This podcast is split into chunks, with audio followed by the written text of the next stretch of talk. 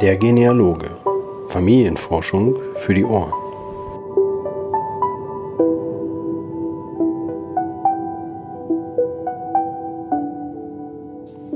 Hallo und herzlich willkommen zur 39. Ausgabe des Podcasts Der Genealoge. Familienforschung für die Ohren. Gesponsert von MyHeritage. Ja, wie immer, ihr hört meine Stimme, die Stimme von Timo Kracke, dem Gastgeber des Podcasts. Ja, es freut mich, dass ihr wieder dabei seid, ein bisschen über Familienforschung zu lauschen und ich hoffe, ich habe wieder einige spannende Themen für euch dabei. Bevor es dann gleich losgeht mit dem Interview, habe ich noch ein paar Themen, die ich, äh, worüber ich gerne berichten möchte, und zwar über all das, was in der letzten Zeit bei mir so los gewesen ist. Das Ganze fängt eigentlich schon am 18. März an, denn da fand der siebte Westfälische Genealogentag in Altenberge statt. Äh, eine sehr schöne Veranstaltung und ja, wie, wie der Name ja schon sagt, dieses Jahr äh, fand der siebte in der Reihe stand, war wieder sehr gut besucht. Es waren spannende Aussteller da und es gab einige tolle Vorträge als Rahmenprogramm. Ich selber war über das Wochenende im Auftrag von kommt gehen da, hatte aber das Glück, dass ich äh, zusammen mit Freya Rosan auch äh, unser Projekt die Familienforscher, also unser Kids-Genealogie-Projekt dort vorstellen konnte. Wir hatten ein, ja, schon fast ein kleines Separé für uns, wo wir unsere Themen aufbauen konnten, wo auch über den Tag immer wieder sehr viele interessierte Besucher waren, die sich über unser Thema informieren wollen für mich persönlich folgte eigentlich äh, danach auch direkt schon ein, ja, für mich privat ein sehr spannendes Abenteuer. Ähm, über den Verein für Computergenealogie gab es eine Anfrage vom Spiegel, dass man dort einen Bericht machen möchte zum Thema Ahnenforschung, da man das Gefühl hat, dass das Thema immer populärer wird, dass viel mehr Menschen äh, dort einsteigen möchten und interessiert sind an ihren Vorfahren. Ähm, in meinem Aufgabengebiet für die Öffentlichkeitsarbeit war ich dann natürlich dabei, äh, mich dort entsprechend ja zu kontakten, zu schauen, was äh, was bei dem Bericht rauskommen sollte, was man dort gerne bringen möchte und habe mich dort also diverse Male äh, zumindest telefonisch und dann auch persönlich mit dem verantwortlichen Redakteur getroffen und wir haben uns einfach über das Thema ausgetauscht und ja, es ist für mich persönlich ein sehr schöner Artikel daraus gekommen. In der Ausgabe 21 vom Spiegel Artikel gab es unter dem Titel Fahnden nach den Ahnen einen sehr schönen Artikel, insgesamt vier Seiten lang und ja schon ein sehr mächtiges Foto gleich zum Anfang äh, des Artikels von mir, wie ich vor meiner Ahnentafel hier im Wohnzimmer äh, sitze. Und ja, für mich persönlich hat's äh, natürlich unglaublich viel Spaß gemacht und es ist natürlich auch schon, schon eine Ehre, wenn man dann in so einem äh, langen Artikel dort im Spiegel abgebildet ist.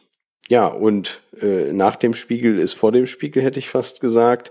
Ähm, das hat dann doch tatsächlich einige Reaktionen nach sich gezogen. Natürlich war der ein oder andere Freund und Bekannte darauf aufmerksam geworden, hat sich äh, bei mir gemeldet. Aber unter anderem äh, gab es auch von, von äh, Radiosendungen und Zeitschriften weitere Anfragen, die eben genau durch diesen Spiegelartikel darauf aufmerksam geworden sind und auch das Thema gerne ähm, tatsächlich mal im eigenen Programm bringen möchten. Da sei zum einen genannt, dass äh, es bei Bayern 2 gab es mittlerweile einen Beitrag zum Thema Ahnenforschung, in dem auch andere Institutionen wie äh, Archive lokal direkt in München, also von Bayern 2, äh, oder auch eben Ancestry und MyHeritage zu, zu Wort gekommen sind.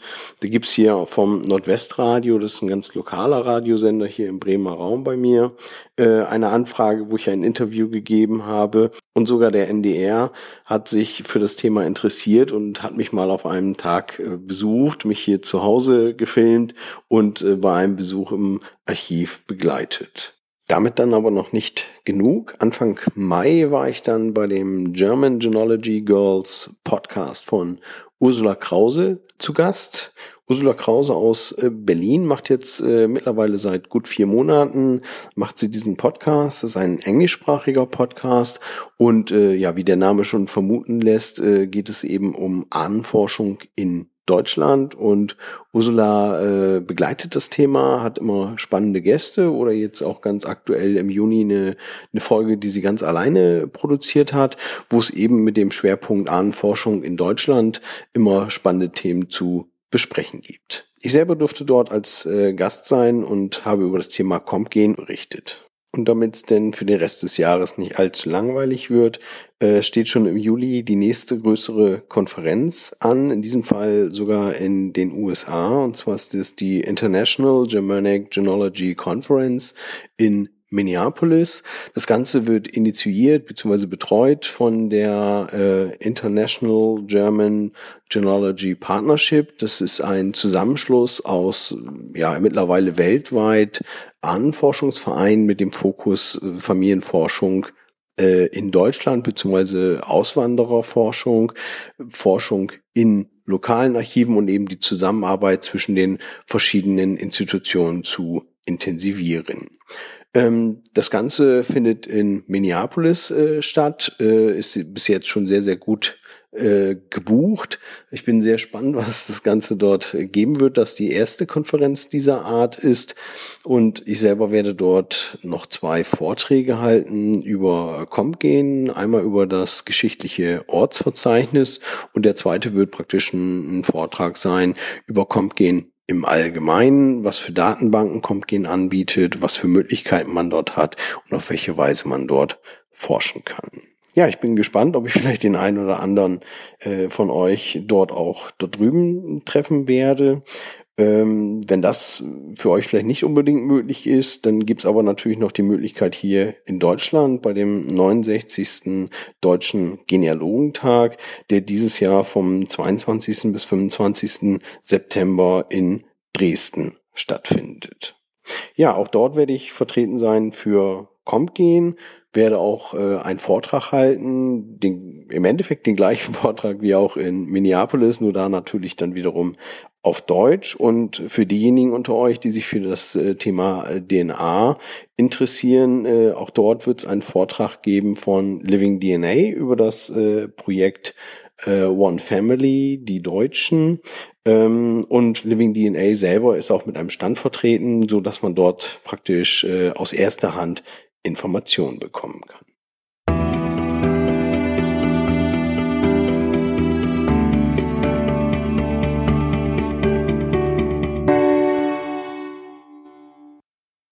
Nun habe ich euch aber genügend erzählt, was bei mir so los gewesen ist in der letzten Zeit.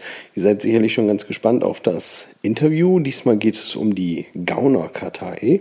Und dazu habe ich mit Klaus-Heinrich Bill gesprochen, der uns sehr viele spannende Dinge darüber berichten kann. Also viel Spaß dabei.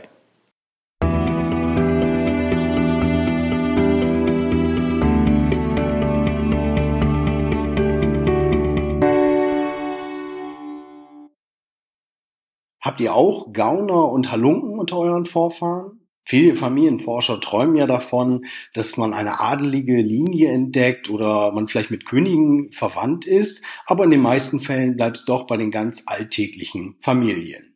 Aber auch in die andere Richtung kann es sehr, sehr spannend werden und dort gibt es einiges zu entdecken, was Futter für unsere Familiengeschichten sind. So gibt es zum Beispiel die Gaunert-Kartei und diese bietet historische Steckbriefe von Straftätern und Opfern von 1500 bis 1919.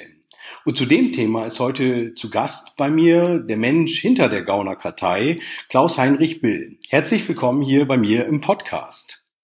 Guten Abend, Herr Kracke. Es freut mich sehr, äh, bei Ihnen zu Gast zu sein, denn das ist auch eine gewisse Ehre. Ich habe bisher von Ihren Podcasts noch nichts gehört, habe mir die aber jetzt mal angesehen und muss sagen, dass das ein sehr, sehr schönes Projekt ist. Deswegen freut es mich natürlich, bei Ihnen äh, Gast sein zu dürfen. Ja, vielen Dank, vielen Dank. Ja, und genauso wollen wir es natürlich weitersetzen. Dementsprechend habe ich Sie als spannenden Gast äh, dazu eingeladen. Äh, vielleicht können Sie einfach zum Anfang mal kurz äh, erzählen, wer Sie sind, äh, was Sie machen und wie Sie vielleicht zu, zu diesem Thema Gaunerkartei gekommen sind.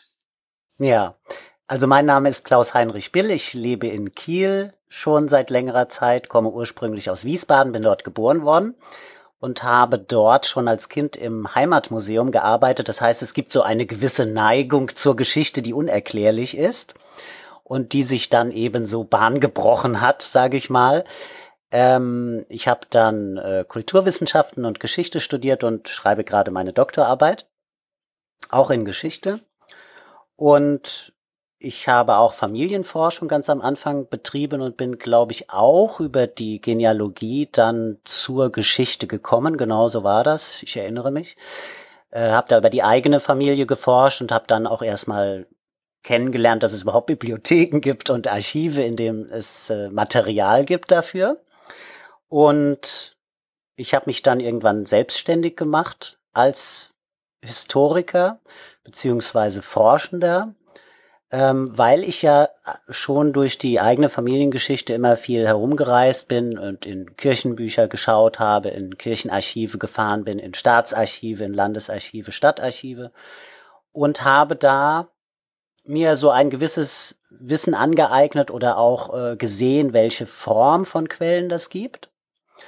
Und dadurch äh, wusste ich natürlich, wo was liegt also ich sage mal natürlich nur in einem sehr begrenzten Rahmen erstmal am Anfang, aber das war sicherlich der Einstieg mit äh, von der Mehrheitsgesellschaft so etikettierten Gaunern oder Verbrechern, also solchen Personengruppen, sozialen Randgruppen, habe ich eigentlich nichts zu tun gehabt. Ich war da so, glaube ich, wie jeder, der Familienforschung betreibt, dass man sich dann freut, oh, da ist mal ein Arzt dabei oder ein Pfarrer oder ein Gutsbesitzer und so, das, oder eine Hexe, die verbrannt wurde, das war auch der Fall. Das sind natürlich spannende Geschichten für die eigene Familienforschung, mit denen man sich dann auseinandersetzt. Und ich bin dann tatsächlich erst relativ spät äh, einmal Opfer eines Trickbetrügers geworden. Äh, der mich um 200 Euro erleichtert hat mit so einer Hochstapler-Geschichte, die äh, sehr lange vorbereitet wurde, also drei Stunden. Und am Ende habe ich dann sogar selbst als Opfer mich bereit erklärt, ihm die 200 Euro, äh, 200 Mark zu geben. Ähm, das ist eine längere, sehr, auch sehr interessante Geschichte. Ein begnadeter Schauspieler war das. Und da habe ich gedacht, da hatte ich so eine Krise und habe gedacht, du warst aber jetzt dumm und hast, hast dich da übers Ohr hauen lassen, so im Nachhinein. Aber es ist dann so gewesen, dass ich als Bewältigungsstrategie eigentlich geschaut habe, wie ist das überhaupt mit Hochstaplern, mit Betrügern und so? Was nutzen die für gesellschaftliche Strukturen? Welche Strategien benutzen sie, um zum Erfolg zu kommen? Ähm, Menschen Geld abzulocken.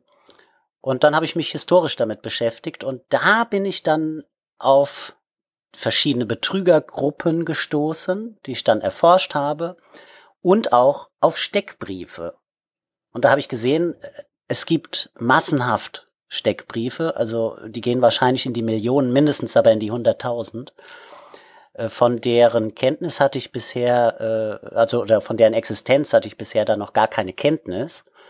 Und das hat sich jetzt aber sozusagen durch diesen persönlichen Fokus, der dann in berufliche Bahnen gelenkt wurde, geändert. Also ganz spannend. Also gerade dieses Thema, wie Sie schon sagen, äh, war gar nicht so bekannt. Auch, auch mir in meiner Forschung, bin ja auch schon einige Jahre äh, dabei, ist das in der Form noch nicht vorgekommen. Aber auch vielleicht aus dem Grunde, weil ich halt speziell noch nicht äh, bei mir äh, ja, ich sag mal, so einen Vorfall hatte, dass ich sage, Mensch, da waren irgendwelche Gerichtsakten oder da war irgendwas, äh, was in diese Richtung gezeigt hat, was mich direkt da aufmerksam äh, gemacht hat. Äh, ich kann es mir schon sehr, sehr gut vorstellen, dass das sehr ja sehr spannend ist, wenn man da äh, solche Vorgänge hat, äh, historischer Natur, äh, wo man sich dann einlesen kann. Also finde ich schon sehr spannend. Aber wie kommt man denn dann dazu zu sagen, äh, die möchte ich sammeln, die möchte ich, äh, ja, ich sag mal, in dem Fall ist es ja irgendwie sammeln und in einer äh, Kartei auch äh, der Öffentlichkeit irgendwie zugänglich zu machen?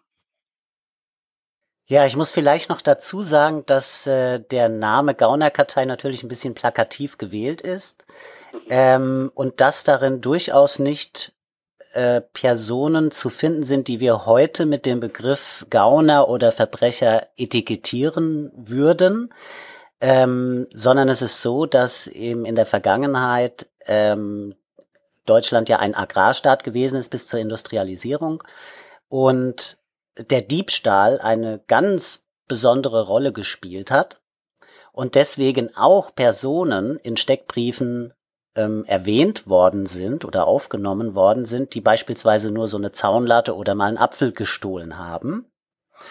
Ähm, das bedeutet, dass diese Kartei und diese Steckbriefe eben auch nicht nur Personen enthalten, die irgendwie einen Mord begangen haben oder einen Totschlag oder Landesverrat, sondern eigentlich auch äh, ländliche, auf dem ländlichen Raum wohnende Personen, die sich eines, wie würden heute sagen, eher geringen Vergehens äh, schuldig gemacht haben. Die sind aber trotzdem aufgenommen worden, so dass das eben nicht nur eine mh, hm, Kartei ist äh, von Delinquentinnen und Täterinnen schwerer Straftaten, sondern eigentlich auch ganz gewöhnliche Leute. Und das macht die Sache interessant, weil äh, da ein großer äh, Bestandteil der Bevölkerung abgebildet wird zu einem bestimmten Zeitpunkt. Also man musste nicht gerade gleich ein Schwerverbrecher sein, auch wirkliche Bagatelldelikte sind sozusagen da aufgeführt in solchen Steckbriefen. Ja, genau. Und das macht die Sache eigentlich sehr spannend, weil dann sehr viele Personen dort erfasst worden sind. Das äh, reicht auch von der reinen Verdächtigung anarchistischer Umtriebe äh, bis zur unerlaubten Auswanderung und dergleichen mehr. Oder einfach, weil jemand einen Wandergewerbeschein nicht erneuert hat oder nicht beantragt hat, dann wurde auch schon per Steckbrief gesucht. Mhm. Ähm, die Gaunerkartei an sich äh, umfasst ja äh, schon mehr als 120.000 äh, Karteien an, an der Stelle. Äh, wie kann man sich das vorstellen? Wo, wo kommen diese ganzen Informationen her? Sind die eher örtlich äh, bei Ihnen äh, oben in Kiel angesiedelt oder sind die über ganz Deutschland äh, verstreut oder äh, was findet man dort? Ja, also zunächst muss man sagen, dass 120.000 natürlich eigentlich in Zeiten der Digitalisierung eine wirklich lächerliche Zahl ist. Es ist dennoch immerhin die größte Kartei ihrer Art und ich habe die ja alle händisch ähm, ermittelt und indexiert. Das heißt, äh, ich habe mir da jeden einzelnen Steckbrief angesehen und da den Vornamen, den Nachnamen und den Herkunftsort herausgeschrieben und natürlich auch äh, die entsprechende Stelle, die Fundstelle mit genauen Angaben. Diese Angaben beziehen sich auf zweierlei ähm, Quellen, äh, Charakter, sage ich mal, Charaktere. Äh, das sind einmal Akten in Staatsarchiven. Ich bin ja viel rumgereist, also nicht nur im Landesarchiv in Schleswig, sondern eben auch in Berlin, Hannover, München und so weiter, in Wien und habe dort dann auch immer Aktenbestände, die sich mit polizeilichen Verfolgungen beschäftigt haben, durchgesehen und da dann Register angefertigt. Ähm, die, der, die zweite Quellengattung oder der zweite Quellencharakter, das sind gedruckte Steckbriefe. Die sind manchmal nur zum Dienstgebrauch gedruckt worden für Polizeibehörden. Die liegen dann auch in den Archiven. Die habe ich dann zum Beispiel in Landesbibliotheken in, im bundesdeutschen Raum eingesehen. Und dann gibt es Amtsblätter. Dort kam das auch vor, dass äh, Steckbriefe abgedruckt worden sind. Weitere öffentliche Blätter, Regierungsblätter. Und dann gab es auch extra Steckbriefblätter. Ich habe da mal so eine Bibliografie zusammengestellt. Es gab so ein bayerisches Polizeiblatt, es gab den Wächter in Mecklenburg, der ist jetzt sehr erfreulicherweise auch schon weitgehend digitalisiert worden, allerdings ohne Register.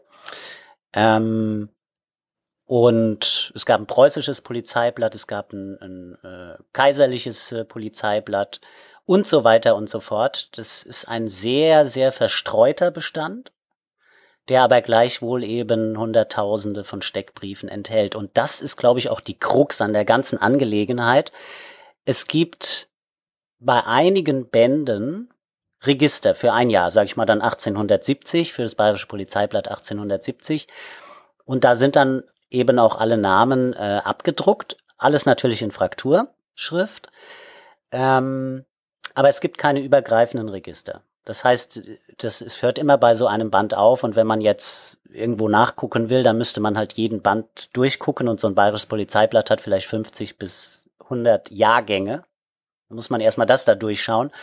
Und dann ist es immer noch ein großes Wabonspiel, ob da überhaupt ein Name drin vorkommt, für den man sich interessiert. Und ich habe gedacht, ich mache das andersherum.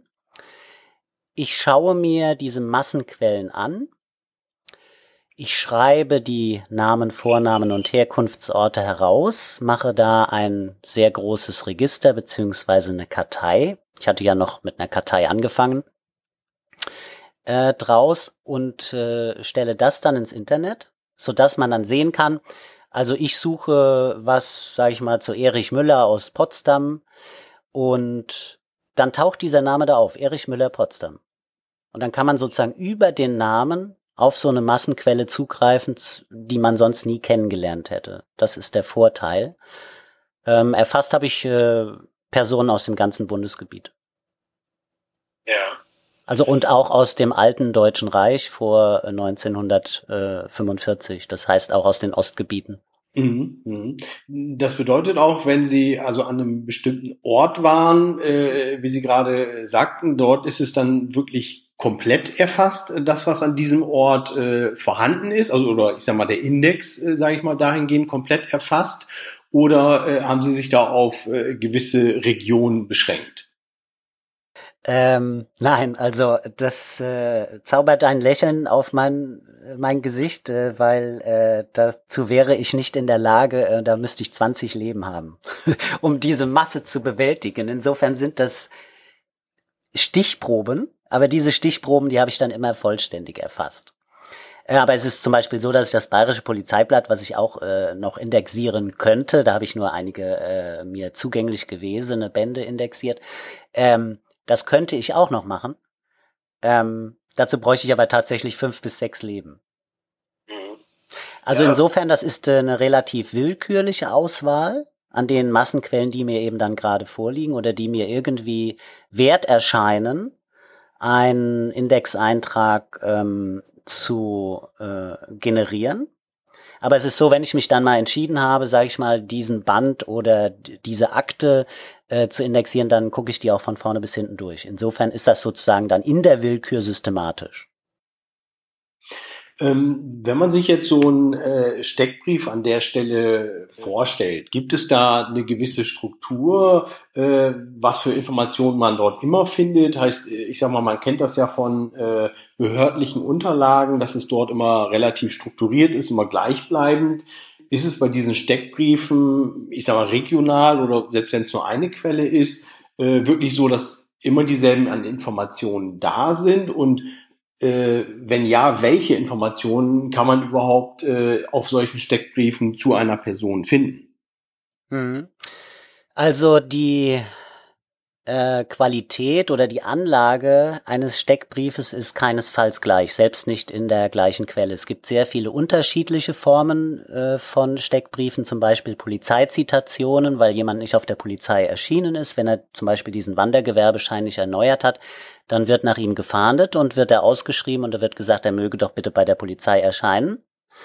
Ähm, das kann sein, dass das drei Zeilen sind. Es gibt dann aber auch äh, so Sachen wie zum Beispiel Ausweisungsverfügungen von der Polizei. Und äh, ich habe Ihnen als Beispiel mal eine solche Ausweisungsverfügung mitgebracht und da können Sie mal sehen, was da so drin steht. Mhm. Äh, das ist aus dem Jahre 1909 und der Eintrag lautet Plonka Bolislav Koch, also von Beruf Koch, geboren 24.03.1887 in Podgorce in Galizien Sohn des Stanislaus Plonka und der Maria Kotarba, österreichischer Staatsangehöriger, zuletzt in Deutsch Oth, ist durch Verfügung des kaiserlichen Bezirkspräsidiums in Metz, also Elsass-Lothringen, vom 29.03.1909 aus Elsass-Lothringen ausgewiesen worden, weil er anarchistischer Umtriebe verdächtig ist. Beschreibung Größe 1,70 Meter, Gestalt schlank, Haar und Augenbrauen dunkelblond, Anflug von Schnurrbart, Augen grau, Nase groß, gebogen, Zähne gesund, Kinn spitz, Gesicht länglich, frisch, Sprache Deutsch und Polnisch. Kennzeichen an der linken Hand eine Schnittwunde. Bekanntmachung des Polizeipräsidiums in Berlin vom 15. April 1909, Aktenzeichen so und so. Das heißt, wir haben hier ein Gesuch nach diesem Herrn Plonka. Es wird das Geburtsdatum, der Geburtsort, sogar die Eltern genannt, die Staatsangehörigkeit, sein Aussehen, ähm, das Delikt, wegen dem er gesucht wurde und das Aktenzeichen und das Datum der verfolgenden Behörde. Das ist nicht vielleicht nicht ganz unwichtig, da man hier weitere Ansätze hat, an zum Beispiel, wenn das jetzt Berlin gewesen ist, ans Landesarchiv Berlin zu schreiben mit dem Aktenzeichen zu sagen, gibt es da vielleicht sogar noch eine ähm, polizeiliche Akte oder eine gerichtliche Akte. Also das heißt, die äh, Informationen, die hier enthalten sein können und in diesem Fall enthalten sind, die bieten noch vielfältige äh, Anhaltsmöglichkeiten, äh, weitere Aspekte dieses Lebensweges dieses Delinquenten nachzuverfolgen. Mhm. Also gerade wenn man das äh, so hört, das gibt schon eine sehr äh, schöne Beschreibung. Gerade wenn man vielleicht über eine äh, Person, wo man sagt, Mensch, äh, habe ich vielleicht herausgefunden, das ist der Bruder von meinem Urgroßvater oder ähnliches und man findet eine solche Person, wo man vielleicht sonst keine weiterführenden Informationen zu hat, äh, vielleicht doch schon eine sehr gute Personenbeschreibung oder vielleicht auch ein Hinweis darüber, wo die Person abgeblieben ist. Wenn man äh, zum Beispiel nur weiß, äh, die Person ist vielleicht irgendwann weggegangen von der Familie und findet über solchen äh, Steckbrief oder eben später sogar über das Aktenzeichen noch weitergehende Informationen. Ja, da haben Sie vollkommen recht. Es gibt in der Tat viele Fälle von bei uns anfragenden Forschenden, ähm, die sagen, ja, da wurde immer so ein bisschen ein Tabu äh, übergelegt über das Leben von meinem Urgroßonkel oder ähm, wir wissen nicht, wo der eigentlich herkommt. Wir wohnen jetzt in Amerika und ähm, solche Personen sind dann häufig tatsächlich in Steckbriefen enthalten, denn wir müssen uns ja äh, vergegenwärtigen, dass das eine höchst mobile Personengruppe gewesen ist. Ähm, und da wir im 19. Jahrhundert ja einen äh, Flickenteppich hatten ähm, in den deutschen Ländern, da war ja, wenn man, sage ich mal, von äh, Bayern nach Württemberg ging, das war ja schon Ausland. Mhm. Ähm, diese Personen sind trotzdem über diese polizeilichen Nachforschungen und über die Steckbriefe, in denen sozusagen diese polizeilichen Nachforschungen für die Jetztzeit konserviert worden sind, unbeabsichtigt sicher, aber äh, sind sie ja nun mal, äh, sag ich mal, ein Gegenstand intensiver sozialer Buchführung des Staates geworden. Und das kann man sich heute als äh, Familienforscher oder Familienforscherin eben sehr gut zunutze machen. Damals dienten diese Steckbriefe eben äh, der Auffindung der Person, der Aufrechterhaltung von Sicherheit und Ordnung, weil diese Personen natürlich Sicherheit und Ordnung gefährdeten in der Wahrnehmung. Und heute kann man das eben sehr gut als äh, genealogische Quelle benutzen. Mhm. Wenn man sich jetzt so einen äh, Steckbrief vorstellt, wie war die Handhabung damals damit? Ist es wie in so einem klassischen Western, dass das an der Behörde außen angeschlagen war, äh, welche Person da jetzt gerade gesucht wurde oder ähnliches? Oder war es wirklich für den, eher für den internen Polizeidienst äh, gedacht? Also das ist sehr unterschiedlich. Es gab, äh, wie erwähnt, äh, die nur für den Dienstgebrauch gedruckten Listen. Die gibt es auch übrigens schon so am Anfang des 19. Jahrhunderts, so 1804, 5 habe ich schon äh, interne Polizeilisten äh, gefunden, die gedruckt eben unter den Behörden weitergegeben worden sind. Ähm, späterhin nahm das aber ähm, zum Beispiel, weil im 19. Jahrhundert auch ähm, der Begriff des Eigentums eine Hochkonjunktur bekam und äh, so eine bürgerliche, ordnungsgefährdende äh, Tat war, äh, so einen massenhaften Charakter, dass das überhaupt nicht mehr möglich war, die äh, für den internen Dienstgebrauch zu drucken, sondern dann hat man die ja tatsächlich dann in die Amtsblätter getan oder über, in diese ähm, eigens dafür angelegten Steckbriefbücher, die dann gedruckt wurden. Äh, die wurden auch den Behörden zugestellt, beziehungsweise die Behörden konnten das teilweise abonnieren gegen Geld. Aber auch jeder andere konnte das, jeder andere Bürger. Dadurch sind die dann natürlich auch äh, gedruckt worden in Verlagen und äh, in die Bibliotheken gelangt. Nur, das ist so massenhaft gewesen, dass es ja eben heute noch schwierig ist, ähm, da festzustellen, wer da wo wann drin stand. Nun gibt es allerdings etwas Wundervolles. Das ist die Digitalisierung. Mhm, da gibt es schon etliche äh, ältere Bände aus dem 19. Jahrhundert, die ähm, digital aufbereitet worden sind, gescannt worden sind und die auch mit einer Texterkennungssoftware ausgestattet sind. Das heißt, mit bisschen Glück gibt man da äh, dann äh, einen Namen ein, den, der einen interessiert und dann kommt man tatsächlich auf einen Steckbrief. Das hat genau dieselbe Funktion wie die äh, Gaunerkartei.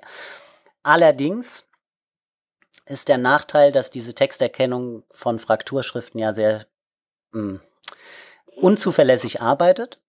Ja. Und ähm, aus dem Grunde findet man eben doch nicht alles. Und wenn ich das aber händisch mache, selbst, erfasse den Namen, dann lese ich den natürlich immer richtig. Also bei 100.000 Namen erfassten Namen kommt es natürlich schon mal vor, dass man vielleicht auch einen Tippfehler hat, aber Sie wissen, was ich meine. So. Richtig, genau. Die, die Treffergenauigkeit ist doch um einiges höher.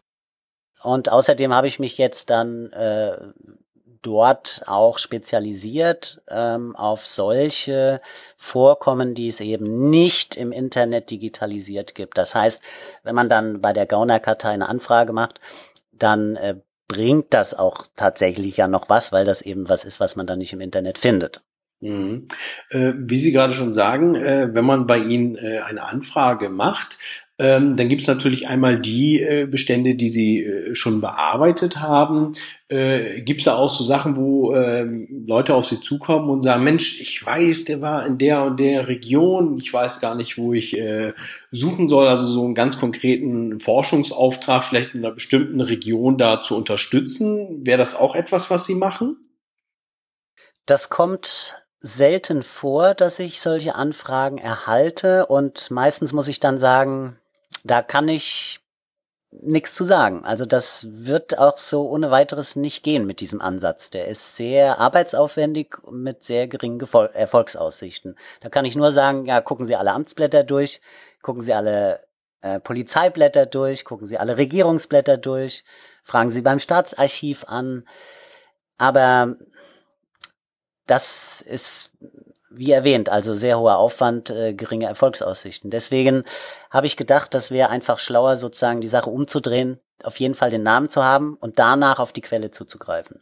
Und dann zu sagen, ja, das ist hier in dem äh, Steckbriefregister von äh, Baden ähm, 19, 19 oder 1870 erschienen auf Seite 25 im fünften Heft. Da kommt man sonst nicht drauf. Nee, richtig. Ansonsten, wie Sie schon sagen, andersherum ist es so ein bisschen die äh, Suche nach der Stecknadel im Heuhaufen. Das ist sicher sehr, sehr müßig äh, und sehr arbeitsintensiv, da näher ranzukommen an die ganze Geschichte.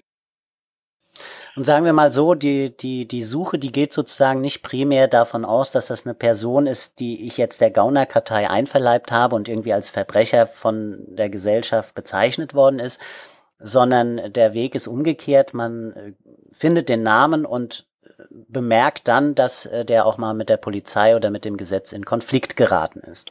Mhm, richtig, also ich habe es natürlich auch gleich probiert, habe natürlich mal Kracke eingetragen und es gibt natürlich auch ein paar Krackes, äh, bin ich bestimmt nicht mit verwandt, gar keinen Fall. Nein. ähm, also von daher fand ich das schon ganz interessant, gerade eben aus dem Aspekt, wo man sagt, Mensch, äh, das konnte ich gar nicht zuordnen, dass in dem Gebiet auch irgendwo Kracke ansässig äh, waren. Also in meinem konkreten Fall hat man ja so ungefähr die Richtung, wo man vielleicht sagt, wo kommt der Name her, wo gibt es äh, Familienzweige, die man zuordnen kann. Äh, von daher fand ich das einen schon sehr spannenden Aspekt von der ganzen Sache. Und man kommt ja auch meistens nicht auf die Idee, dass äh, ein Urgroßvater mal einen Wandergewerbeschein nicht erneuert hat. Und, aber der wird dann trotzdem erfasst. Ne? Genau. Und, und das ist eben etwas, was man dann an Informationen äh, durch einen Steckbrief erhalten kann, die sonst äh, einfach verschüttet gewesen sind. Richtig. Ähm, so rückblickend über das, was Sie äh, dort vielleicht schon Spannendes äh, gelesen haben, gibt's da auch so ein, ja, ich sag mal, ein gewisses äh, Highlight äh, jetzt von, ja, ich weiß nicht, ob es von, von der Straftat, von der Fülle an Informationen äh, her, wo Sie sagen, ach, das ist so ein richtiges Schmuckstück, äh, da berichten Sie immer gerne drüber, wenn Sie äh, über die Gaunerkartei berichten. Ähm, also es gibt, äh, das hat sich herausgeschält, eben gewisse Betrügergruppen. Ich arbeite zum Beispiel gerade über Adelshochstaplerinnen.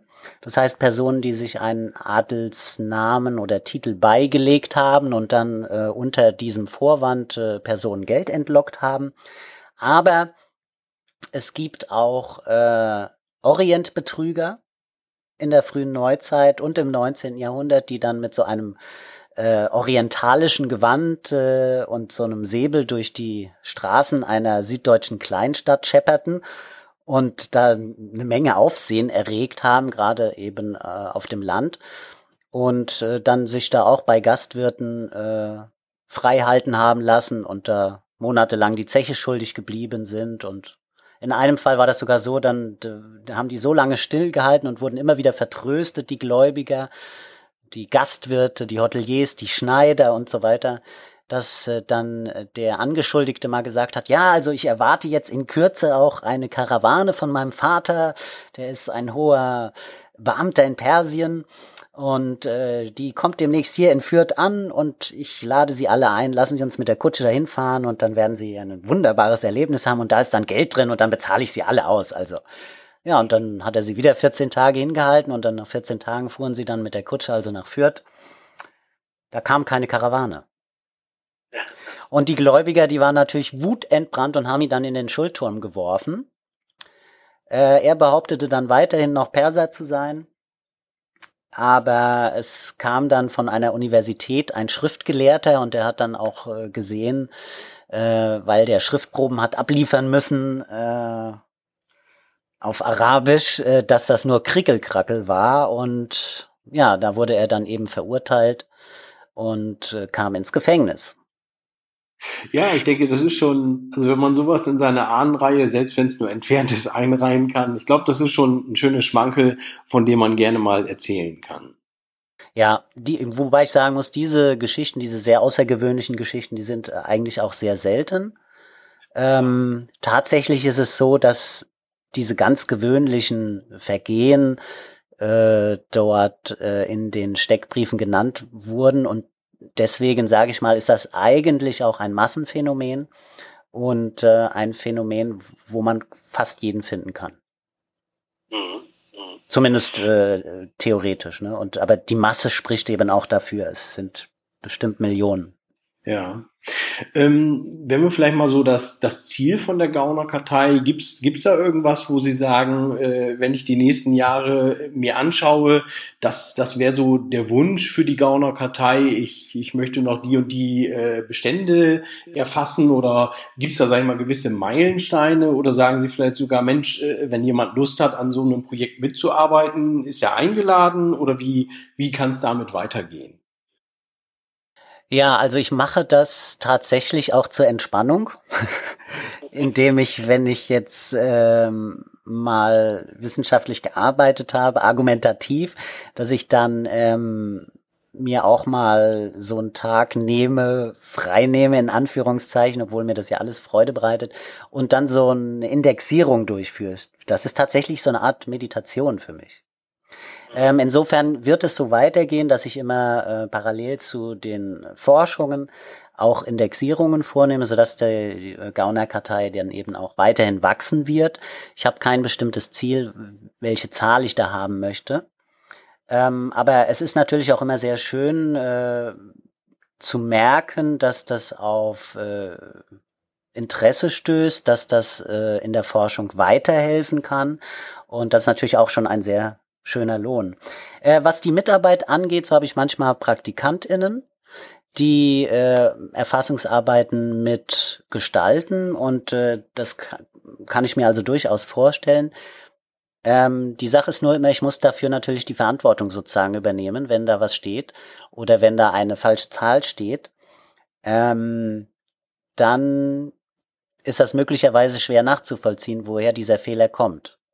Wenn ich das mache, dann behalte ich mir immer diese Rohmanuskripte auf, äh, wo ich diese äh, Indexierung gemacht habe, sodass ich das zur Not zurückverfolgen kann. Aber man kann darüber nachdenken. Ne? Man muss allerdings sagen, dass die Gaunerkartei auch kostenpflichtig ist. So ein, eine Auskunft kostet 20 Euro. Da kann man jetzt sagen, oh, das ist aber viel Geld für einen Quellennachweis, wo man noch nicht mal die Kopie bekommt, weil man dann ja sozusagen an das Archiv schreiben muss oder die, äh, die, die Bibliothek. Andererseits, man hätte es vielleicht nie gefunden, weil es ja sonst keine Register gibt, außer eben äh, diese in der Gaunerkartei. Ne? Ja, Und äh, da muss man mal sehen, also wie erwähnt, ich hatte da auch Praktikantinnen, die haben dann da unentgeltlich dran gearbeitet. Ja, und ich sag mal, wenn man, wenn man fair ist, dann gibt's auch, äh, muss man auch eine Abschrift äh, von einer anderen Urkunde bei einem Amt äh, auch nicht ganz günstig äh, bezahlen und äh, dass da Arbeit hintersteckt, äh, die vielleicht gewisse Weise entlohnt werden soll, denke ich, steht auch außer Frage. Ja, also es ist so, dass ich äh, damit nicht meinen Lebensunterhalt verdiene. Ich habe eine eigene Zeitschrift noch äh, in diesem anderen Forschungsbereich der Adelsforschung ähm, und äh, da habe ich Abonnenten in, im, im In- und Ausland, äh, so Bibliotheken und Adelsvereinigungen. Und ähm, das heißt, das ist so ein Zubrot, sage ich mal, so ein kostendeckendes Zubrot, das eben äh, dann zum Beispiel Reisekosten deckt für, äh, für Reisen in Archive und Bibliotheken, um diese Erfassungen durchzuführen. Ne? Aber im Allgemeinen ist das schon so, dass ich das halt tatsächlich nicht mache, um damit primär Geld zu verdienen, sondern äh, weil das auch eine Berufung ist. Ja. Also ich habe durch die eigenen Forschungen eigentlich gesehen, welche wundervolle Quelle das sein kann. Und habe jetzt eben auch äh, im Laufe der Zeit äh, gemerkt, also die Gaunerkartei ist jetzt äh, 2004 gegründet, 13 Jahre. Im Laufe der Zeit gemerkt, dass das äh, auch in der genealogischen Gemeinde, wenn ich das mal so sagen darf, äh, auf Interesse gestoßen ist. Das ist natürlich sehr schön, wenn man sieht, man kann Leuten weiterhelfen, auch Ausgewanderten in Amerika, die dann irgendwie an so einen toten Punkt gelangt sind. Und dann finden sie da plötzlich so einen Steckbrief, das kommt öfters mal vor, wo dann steht, dass der unerlaubt ausgewandert ist, dass der da und da herkommt, da geboren ist, äh, diese Schulden hinterlassen hat und so weiter. Also da eröffnen sich dann plötzlich manchmal an so einem toten Punkt ähm, noch Anschlussmöglichkeiten. Das ist natürlich auch eine sehr befriedigende Arbeit, wenn man sieht, man kann mit dem, was man selbst tut, auch über den eigenen Kreis hinauswirken. Ja. Ja, sehr schön. Sie hatten gerade schon äh, gesagt, äh, das Thema Adelsforschung. Äh, Sie sind ja auch äh, unterwegs beim Institut für deutsche Adelsforschung. Äh, was kann man sich darunter vorstellen und, und wie sind Sie dort aktiv? Also das Institut Deutsche Adelsforschung, das habe ich sozusagen als Institution gegründet, äh, 1993. Und äh, da habe ich mich beschäftigt eigentlich auch mal zunächst mit der ähm, mit der Erforschung bestimmter Sachverhalte. Also ich habe zum Beispiel früher mal Familiengeschichten geschrieben von äh, Geschlechtern des Adels war da natürlich dann auch immer in den Archiven, habe dort auch immer sehr viel gelesen und äh, das war mal so, ich habe mal über eine pommersche Adelsfamilie eine Familiengeschichte geschrieben und äh, im kommenden Jahr darauf, da habe ich dann nochmal eine andere pommersche Familie des Adels äh, mit einer Familiengeschichte versorgt und da musste ich in dasselbe Archiv nach Greifswald und äh, da musste ich dieselben Akten wieder durchgucken. Da stand dann zum Beispiel nur äh, Güter im Kreis Franzburg oder so. Ja? Oder Duelle äh, auf Rügen. Und äh, dann habe ich gedacht, das ist ja sehr anstrengend. Wenn ich jetzt jedes Jahr, sollte das so weitergehen, immer diese Akten einsehen muss und äh, das, die sind ja teilweise so 20 Zentimeter dick und dann 1000 Blatt und die muss man jedes Mal durchgucken, habe ich gedacht, das ist ja viel zu anstrengend. Mache ich doch mal ein Register. So kam das überhaupt äh, dass es dann äh, so diese Indexierung äh, zustande kam, neben den Forschungen. Und das mache ich eben auch für die Gruppe des ehemaligen deutschen Adels bis 1918. Ähm, denn hier lässt sich so eine kleine Parallele ziehen. Ähm, Verbrecher und Adlige sind eben diese Gruppen, die vom Staat in besonderem Maße beobachtet worden sind, massenhaft. Und deswegen äh, sind da natürlich auch viele Quellen erhalten. Und auf diese Gruppen habe ich mich dann spezialisiert. Mhm. Heißt also, wenn, wenn jemand äh, seine eigene Familie erforscht hat und kommt vielleicht an einen, einen Zweig, äh, wo man vermutet, dass er adelig ist, äh, haben Sie praktisch entsprechende Quellen äh, zur Verfügung, um dort äh, gegebenenfalls Anschluss zu finden.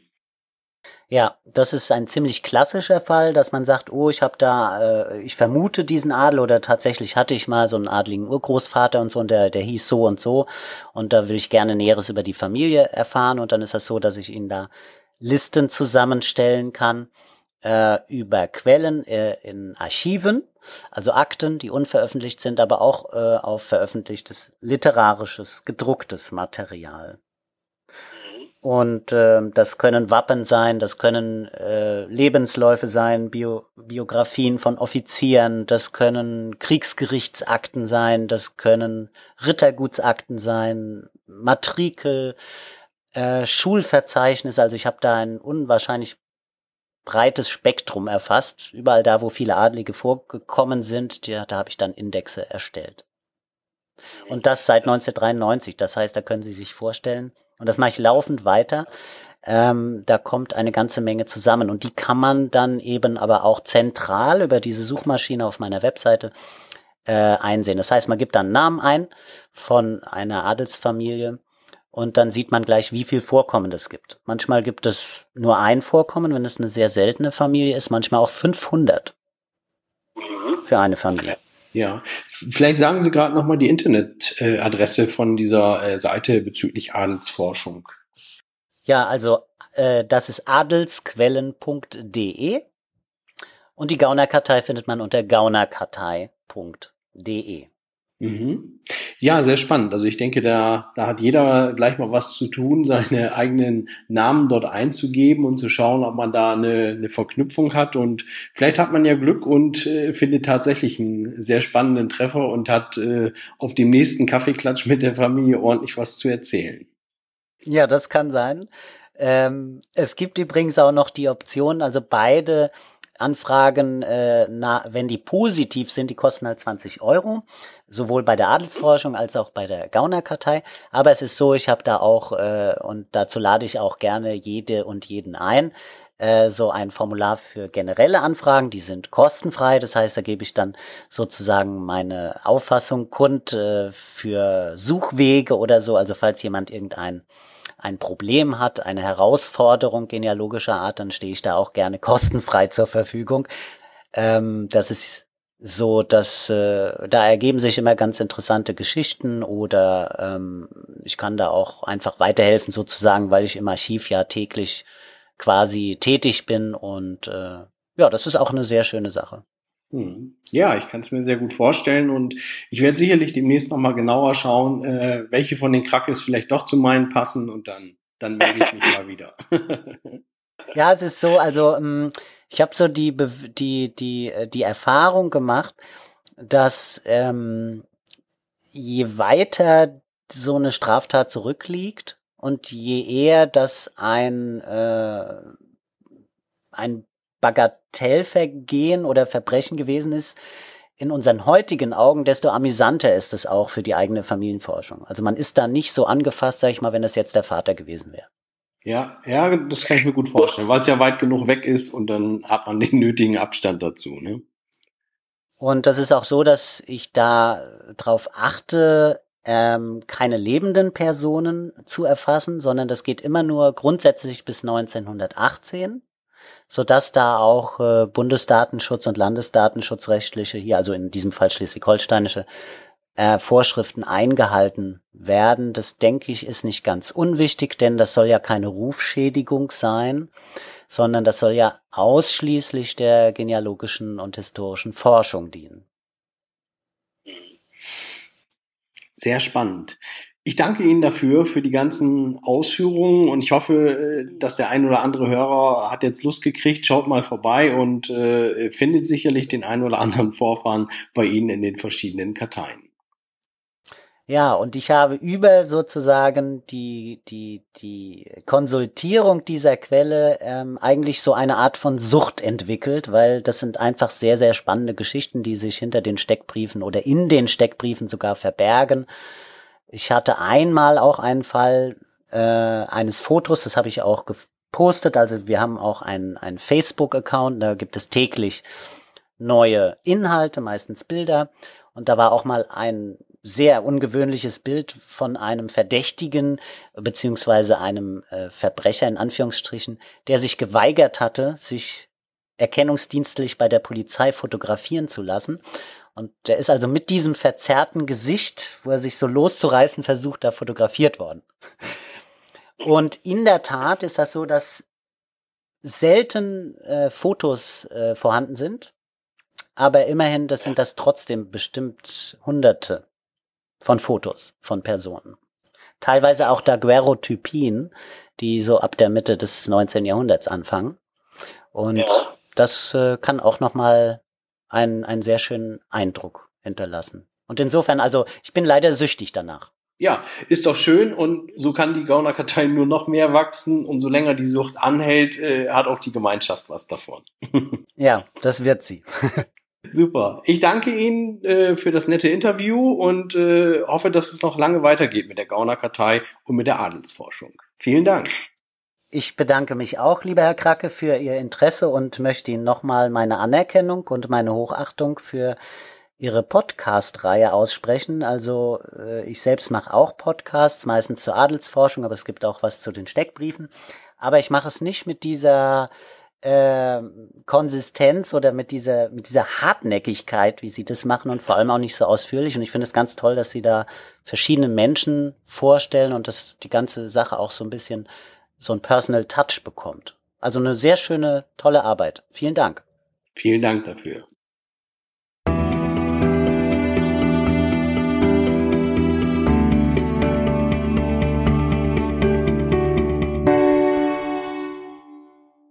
Auch diese Folge neigt sich langsam dem Ende. Ich hoffe, ihr hattet eine gute Zeit, habt äh, spannende Sachen, interessante Ideen gehört, was ihr vielleicht auch mal ausprobieren könnt, wo ihr auch eine Gaunerkartei anfordern wollt oder selber mal forschen, ob euer Name dort in der Gaunerkartei vorkommt. Ja, von mir aus war's das äh, für dieses Mal. Ich kann euch nur wieder mit auf den Weg geben. Schreibt mir mal bei Facebook, Twitter, per E-Mail, was euch da am liebsten ist. Äh, schreibt mir einfach, äh, was euch gefallen hat, was war gut am Podcast, was war nicht so gut.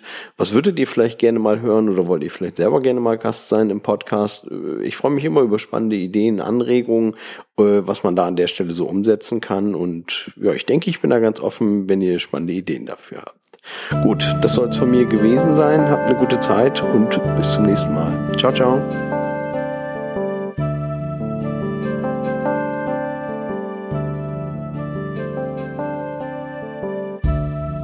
Was du ererbt von deinen Vätern hast, erwirb es, um es zu besitzen. Goethes Faust, Vers 682